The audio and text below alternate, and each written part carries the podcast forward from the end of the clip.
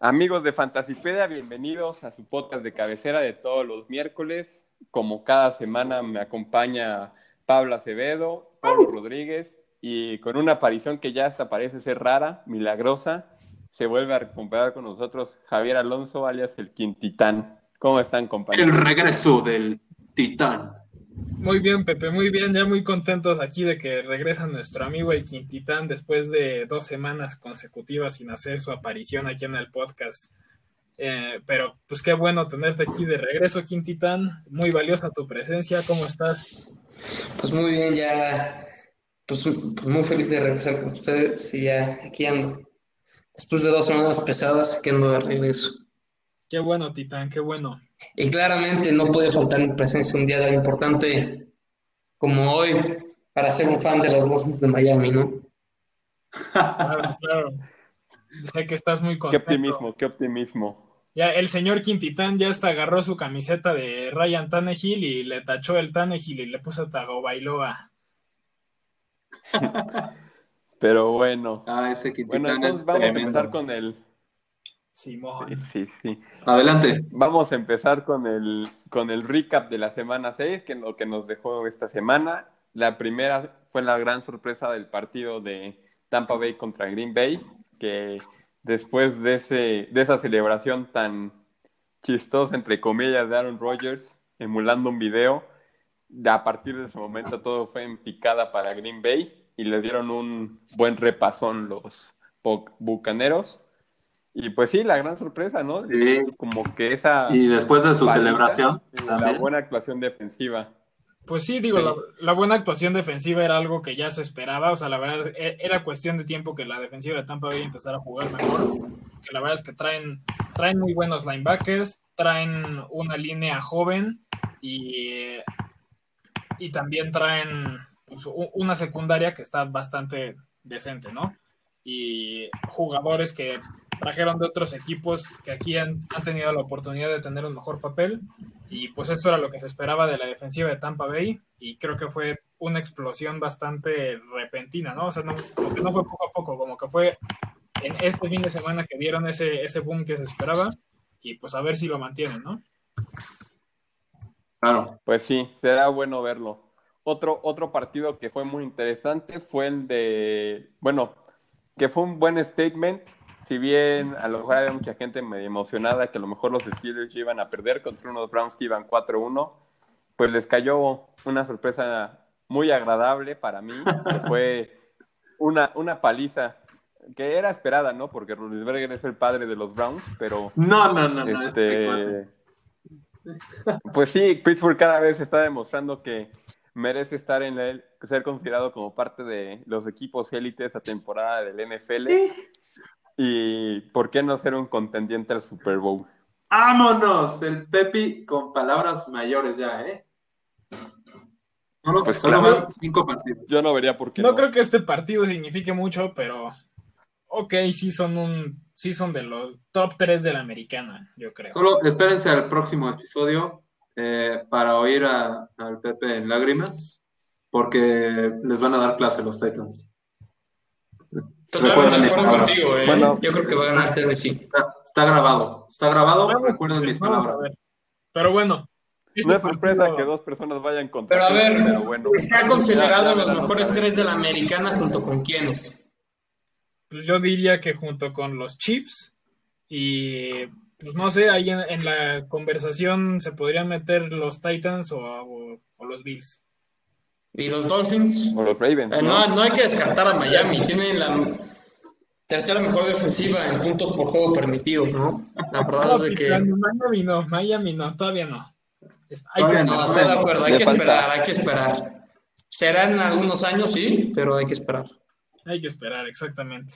Y bueno, pues la otra sorpresa bueno. que nos quedó de esta semana, que o sea, tampoco es tanta sorpresa porque los Patriotas no pudieron entrenar en, en dos semanas por los temas del coronavirus, pues fue la, su derrota ante Denver, ¿no? Pero aún Sí, así claro. creo que hubo, la defensiva jugó un buen papel, no permitieron ningún touchdown, una actuación prodigiosa de Jonathan Jones con un grado de Pro Football Focus de 90 y que nada más permitió un pase de los siete que, que fueron contra él y solo para 16 yardas, además de que tuvo una intercepción.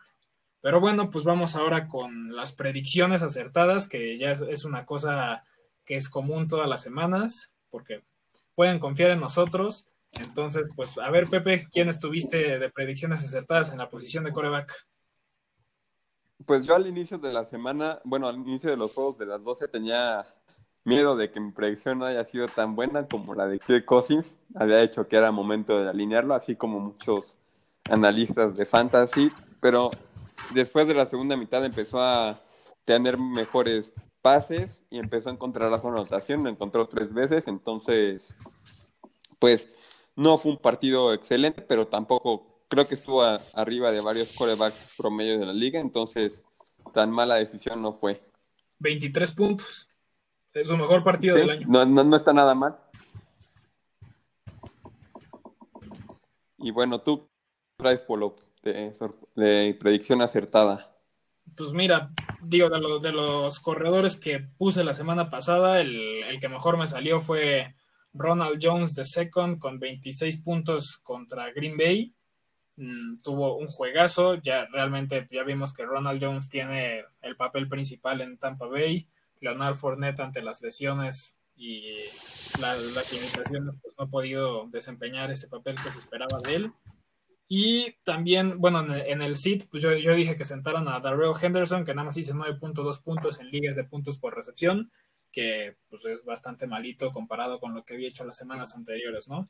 De los otros corredores, pues digo, mm, no fueron muy buenos partidos ni malos partidos, así que no vale la pena mencionarlos. La verdad es que fue fueron actuaciones promedio. Entonces, pues vamos a proceder con, con los receptores, ¿no? Que creo que habíamos dicho, Pablo, creo que habías dicho, no, perdón, fue Mario la vez pasada. Mario ah. nos ayudó con la posición de receptores, que había puesto a sentar a T.Y. Hilton, que efectivamente no tuvo un buen partido.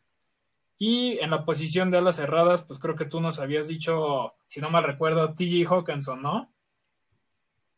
Justo. Sí, y pues también me gustaría resaltar todavía más a, Eric Ebron, justo que como ya vimos tuvo un muy buen partido contra los Browns y pues sí le fue bastantito, eh, más bien le fue bastante bien.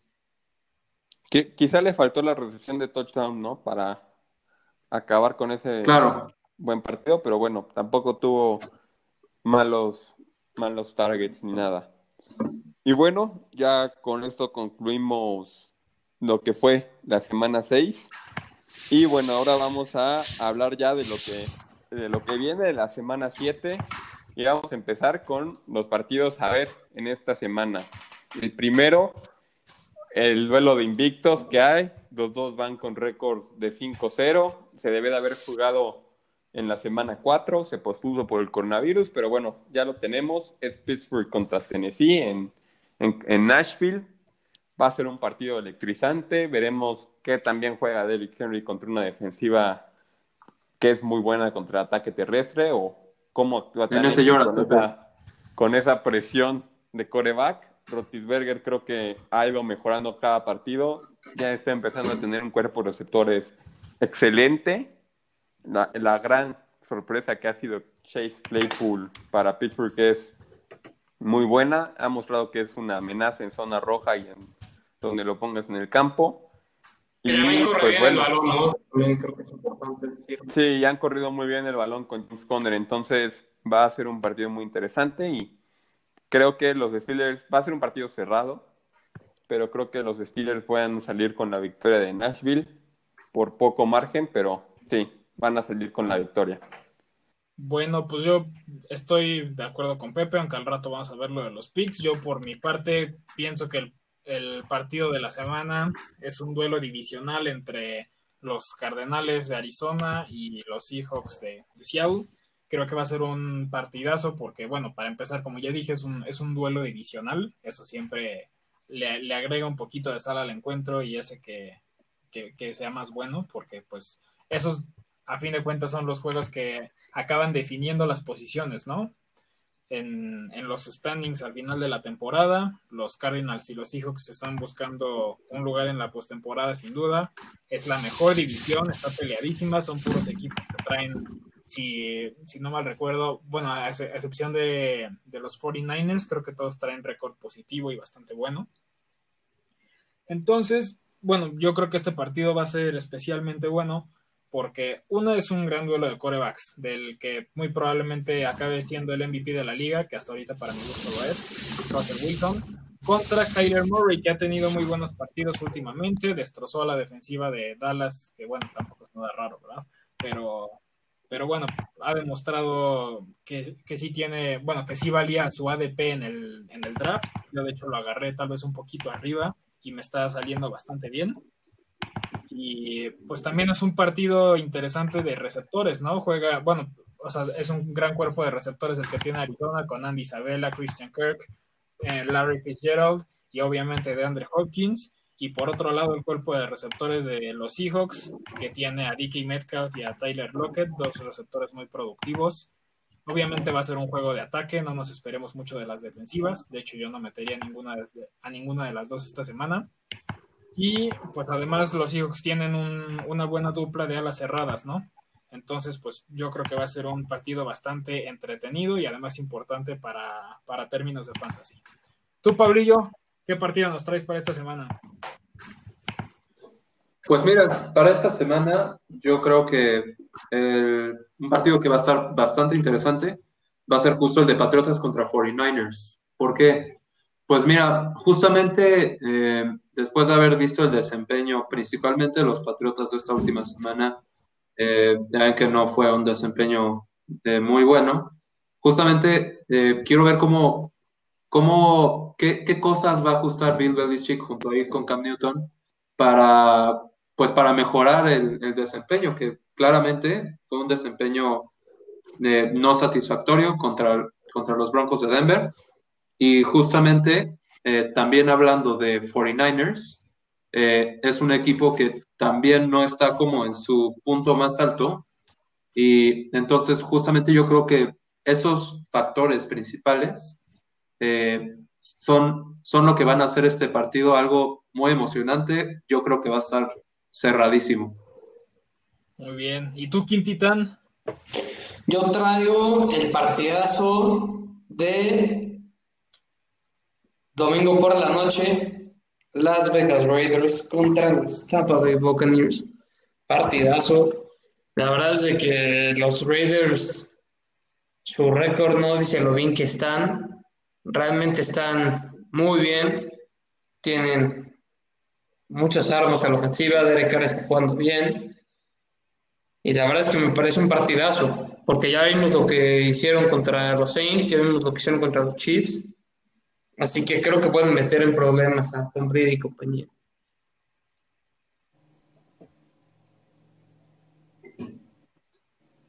Vale, entonces, para finalizar, decimos nuestros picks para el partido de Pittsburgh, Tennessee. ¿A quién tienes, Polo? Yo creo que se lo llevan los Steelers, porque pues, la verdad es que los Titans les costó trabajo Houston, ¿no? Entonces, digo, aunque va a ser un juego cerrado, Steelers. Vale. ¿Tú, Paul, Pablo? Pues mira, eh, desde el principio del episodio lo estoy diciendo, los Steelers van a salir llorando. Yo creo que los, o sea, sí vienen jugando bien y todo, pero definitivamente los Titans se van a llevar el partido, vienen jugando bien. ¿Y tú, Quintitán? Yo creo que va a ser un partido muy cerrado, pero me inclino un poco por los Titans de Tennessee. Vale, entonces yo ya había dicho, ganan los Van contra Seattle. Arizona contra Seattle, yo digo que gana Seattle. Yo también creo que va a ser un partido de muchísimos puntos, como ya dije, pero pensaría que también se lo lleva Seattle porque Arizona ha probado ser un poco inconsistente. yo también, se lo lleva Seattle. Seattle. Claro, yo, yo también me gustaría que ganara Cardinals, pero se lo lleva Seahawks, sin problema. Vamos todos Seattle. Raiders, Buccaneers. Yo me voy con los Buccaneers. Yo también, sobre todo por lo que hicieron contra Green Bay. Yo también me, voy con ellos, pero va a ser un partido muy bueno. Pues sí, sobre todo Yo creo que en, en este, yo sí les voy a llevar la contra. Yo creo que se lo va a llevar Raiders. Y Raiders por un equipo Bueno, 49ers contra Pats. Yo digo que ganan los 49ers. Los Pats no tienen ofensiva. Y McDaniels no tiene ni idea qué hacer con este Cam Newton. Entonces sí, 49ers. 49ers también. Yo voy contigo. Híjole, pues mira, yo por amor al equipo voy a decir que los Patriotas, ¿por qué? Porque no creo que no sepa, o sea, no es que McDaniels no sepa nada qué hacer con Cam Newton, más bien Cam Newton tuvo dos semanas difíciles por el coronavirus y creo que entrenando pueden derrotar a unos 49ers que han sido también inconsistentes, ¿no? Entonces, creo, yo me voy con los Patriotas. pues yo también, obviamente, me voy a ir con Patriotas. Yo creo que sí tienen lo, lo suficiente para ganar.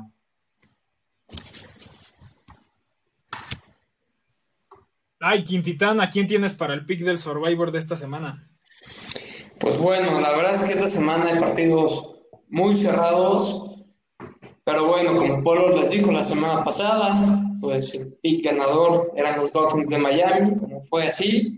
Esta semana nos damos con los Kansas City Chiefs enfrente de los Denver Broncos en Denver.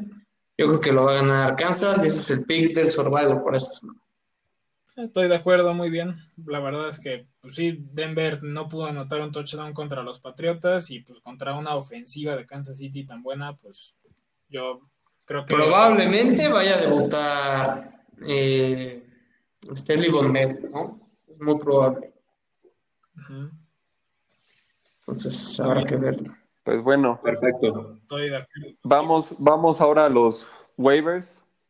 A ver quién podemos agarrar esta semana. Y bueno, habíamos discutido que esta semana en sí hay, hay poco, ¿no, Polo? Pues sí, hay, hay poco, en re- o sea, cada vez, eh, cada semana se van a ir agotando las opciones para largo plazo, o sea, esos jugadores que brillan y que los tienes que agarrar en ese momento, pero pues sí traemos algunos reemplazos para jugadores lastimados esta semana, ¿no? Vamos a empezar con la posición de corredor. Pepe, ¿tú a quién tienes para corredor esta semana?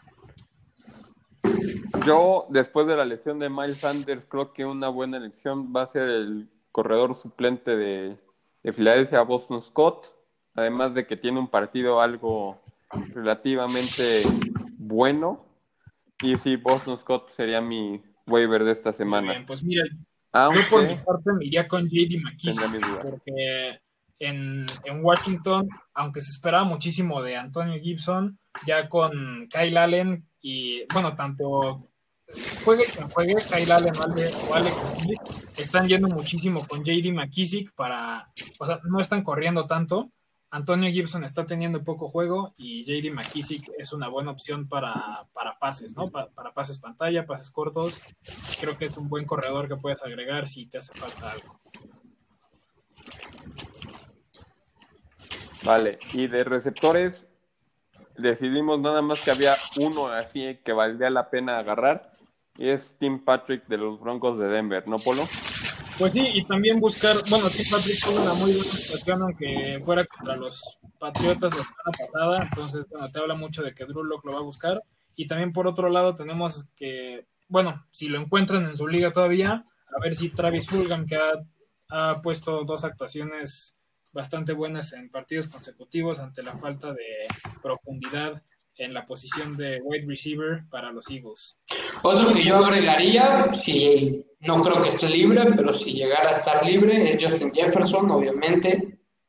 Aunque tenga bye week, aprovechar que gente lo puede llegar a dropear, que es una gran Sí, opción. pero ya lo tienen en casi todas las ligas, entonces yo no, yo creo que ya no está disponible. Y bueno, pues por otro lado, en la parte de alas cerradas, hay que buscar a Dallas Godert, que ya regresa esta semana, ante la ausencia de Zach puede ser una muy buena opción.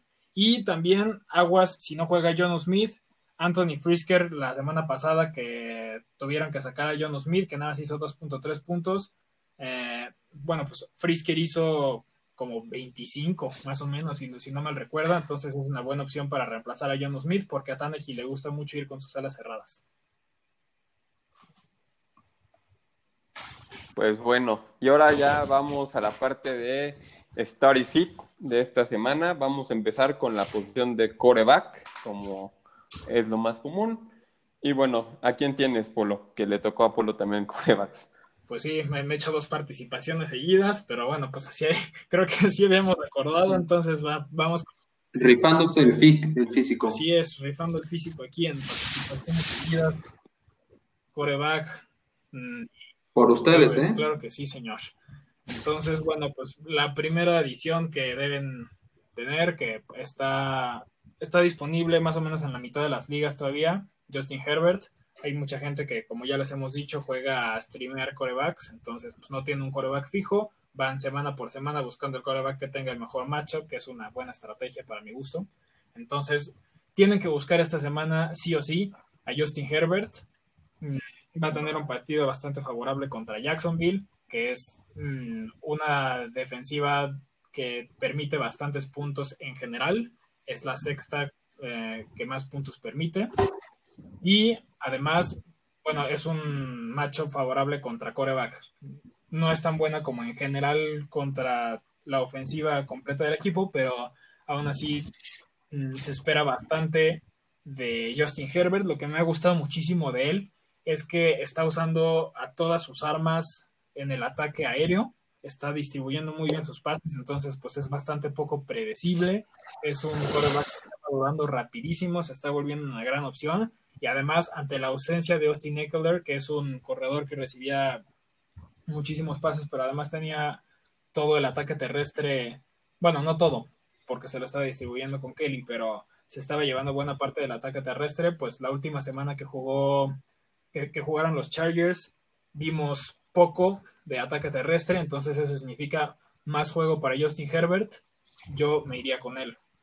Y el otro start para esta semana, que es bastante obvio, aunque hay, bueno, él, está disponible en menos ligas, pero aún así búsquenlo. Yo en, liga de 10 personas, yo lo, lo, vi disponible en mis dos ligas, en una sí lo metí. No tuvo una tan buena actuación la semana pasada, pero aún así esta semana va contra la defensiva más fácil de todas, que permite 30 puntos de quarterbacks, que es la defensiva de los Falcons. La más fácil contra ofensiva en general, la más fácil contra quarterback. Y Stafford tiene muchísimas buenas armas a la ofensiva, ¿no? Tiene un gran tight que ya lo mencionamos la semana pasada y creo que volveremos a mencionar esta semana, que es DJ Hawkinson. Es muy confiable en la zona de anotación. Y por otro lado, pues también están Marvin Jones y Kenny Golladay, que son opciones muy confiables para el pase profundo. Entonces, yo sentaría a Garner Minshew, que va contra una, bueno, es la contraparte de Justin Herbert, que va contra, contra los Chargers, Garner Minshew. No va a tener un enfrentamiento tan fácil y muchos confían en él. La verdad es que no está también rankeado esta semana y creo que pueden encontrar mejores opciones en la agencia libre. Entonces, pues, no sé, Pepe, ¿qué, opinas de, de, mis picks para quarterback de esta semana? Me parecen, la verdad, que están muy acertados. Creo que lo de Herbert y Stafford son buenas, buenas apuestas para iniciarlos esta semana. Más la de Stafford, me gusta más el partido que tiene contra los Falcons. Y sí, definitivamente no, no metería a Garner Minshew. Creo que Minshew ha ido como que a la baja en el hype que se tenía de él. Y bueno, creo que seguirá cayendo esta semana. Y bueno, me sigo ya para hablar de running backs. Esta semana creo que hay que iniciar a dos en específico, a lo mejor ese lo tiene en la mayoría de las ligas, pero vale la pena, a lo mejor es un running back del que deberías meter, es James Conner, que va contra una defensiva de los Titans que sorprendentemente permite mucho contra la carrera. Y pues vale la pena notarlo, además de que viene de muy buenos partidos. Entonces, sí, James Conner es un buen macho. Otro de los que vale la pena arrancar y es porque vuelve contra un equipo bastante malo, defensivamente hablando, y son los Falcons y es de Andrew Swift. Ha, ha, explotado la semana pasada, que bien contra una defensiva algo mala como la es la de Jacksonville, pero recordemos que, bueno, a nivel colegial, este corredor fue extremadamente bueno con la Universidad de Georgia y creo que cada vez va a ir agarrando más nivel y más confianza en la NFL y sin lugar a dudas ya estamos empezando a ver algo de eso.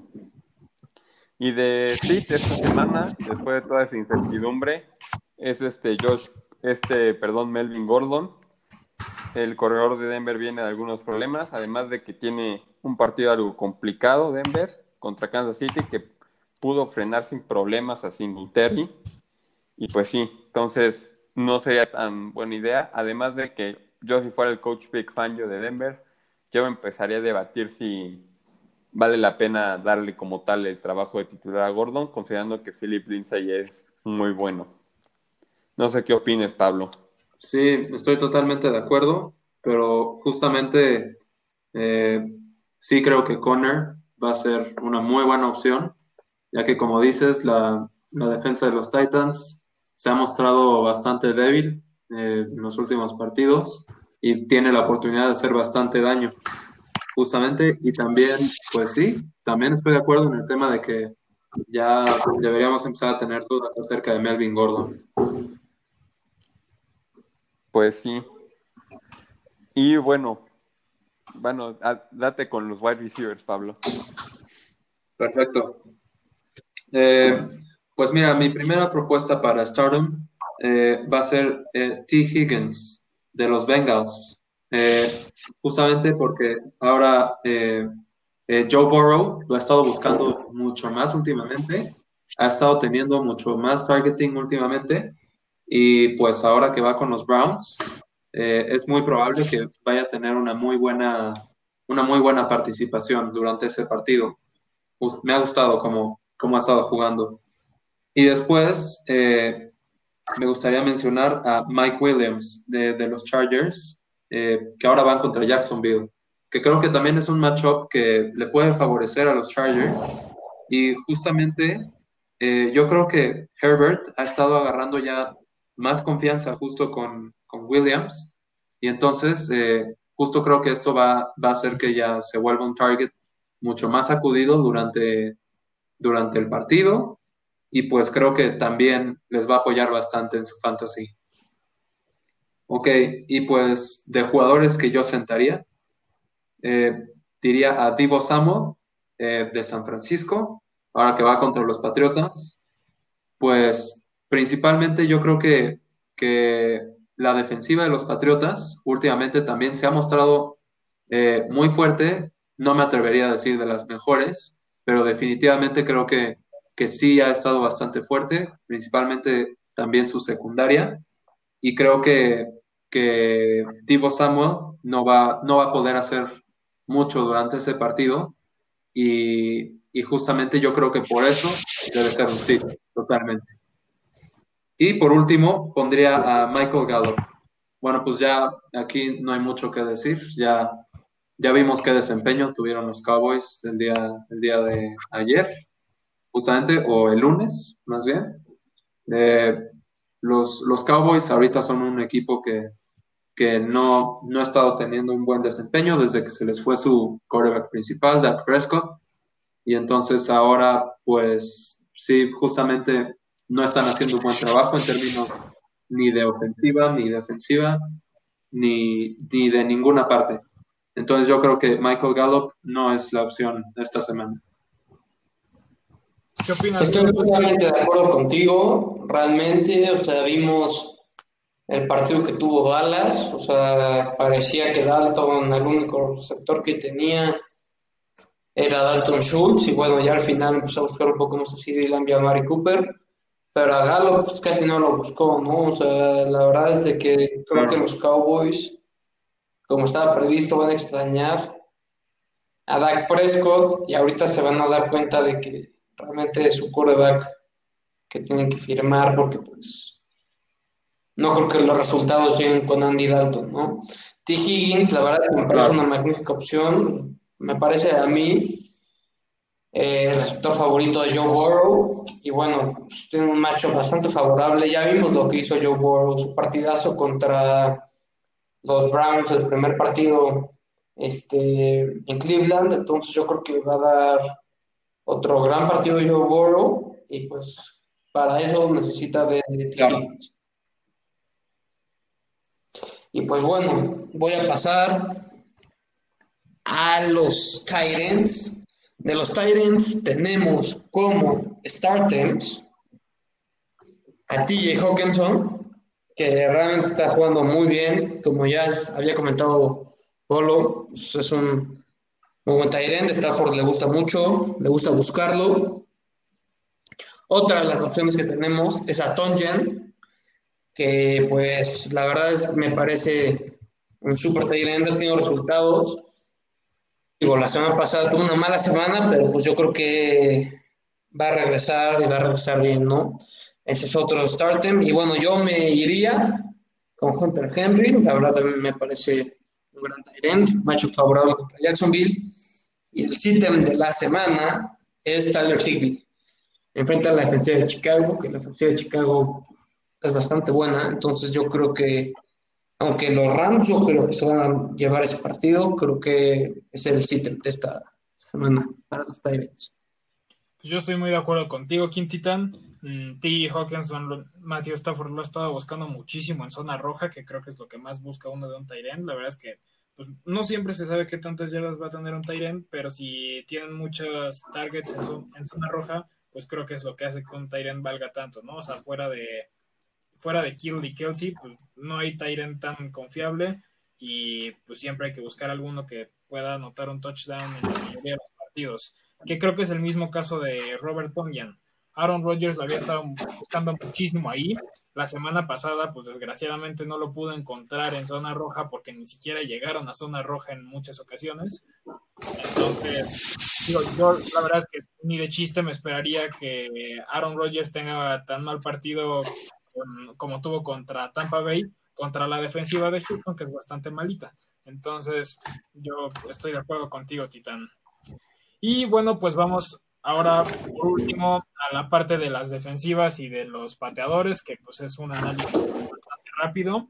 A ver, esta semana tienen un matchup bastante fácil los Eagles. El episodio pasado pues les comentábamos que lo que busca uno de una defensiva es que tengan un matchup que les permita recuperar balones porque pues los turnovers son lo que le da más puntos a una defensiva, ¿no? Y pues si pueden regresar el balón a la zona de anotación, no puedes, no puedes esperarte tanto que no permitan muchos puntos, porque pues la verdad es que mm, no es no es el principal papel de la defensiva para los puntos en el fantasy. Entonces, las mejores opciones para, para esta semana son la de los Eagles y la de los Chiefs que ha brillado, ¿eh? Y, bueno, otra cosa importante de destacar en, de la defensiva de los Chiefs es que, bueno, detuvieron a Buffalo en un partido que se esperaba que se combinaran para una gran cantidad de puntos Josh Allen y Patrick Mahomes. Y pues, a Buffalo nada más logró 17 puntos. Yo me hubiera esperado más de 30. Entonces, digo, te habla bien de la defensiva de Kansas City Además de que va contra Denver, que la semana pasada no pudo anotarle ni un touchdown a la defensiva de los Patriotas. Todos los puntos de Denver, o al menos la mayoría, fueron resultado de turnovers que nada más acabaron, o sea, no pudieron completar ninguno en la zona de anotación, todos acabaron en gol de campo. Entonces, pues de las defensivas, creo que eso es lo que hay que tener en cuenta. Y pues a quién sentaría, yo creo que a la de los Titans contra Pittsburgh. Mm, Creo que no hace falta mucho análisis en eso. La verdad es que pues, los Texans los arrasaron y no mostraron muchas fortalezas y Pittsburgh pues muy probablemente haga, haga lo, mismo. Y en la parte de, bueno, en la sección de pateadores, pues digo, sabemos que la posición de pateador es la más impredecible, pero por la cantidad de touchdowns que puede haber en esos partidos, por la la baja calidad de las defensivas. Creo que los dos pateadores para meter esta semana son John Hoku de los Atlanta Falcons y su contraparte que es Matt Prater de los Leones de Detroit. Ellos, ellos dos se van a enfrentar esta semana y pues me espero un partido de muchos puntos. Muy probablemente tengan algún gol de campo y además pues yo me espero al menos mm, que metan cuatro puntos extra cada uno como resultado de touchdowns. Entonces, pues hasta ahí mi análisis. Eh, pues, Yo quiero decir algo antes de okay. pasar a lo siguiente. Estoy totalmente de acuerdo, me parece algo muy bien dicho lo que dijiste de la defensiva de Kansas City. Y quiero dar un dato importante. no solo a menos puntos de lo que se esperaba, los retuvieron, sino que solo 200, ye- 206 yardas totales. La verdad es de que mis respetos de un partido sobre la defensiva de Kansas City. Wow. Y pues ahorita va a tener un matchup mucho más favorable contra los Denver Broncos, ¿no? Sí, estoy de acuerdo.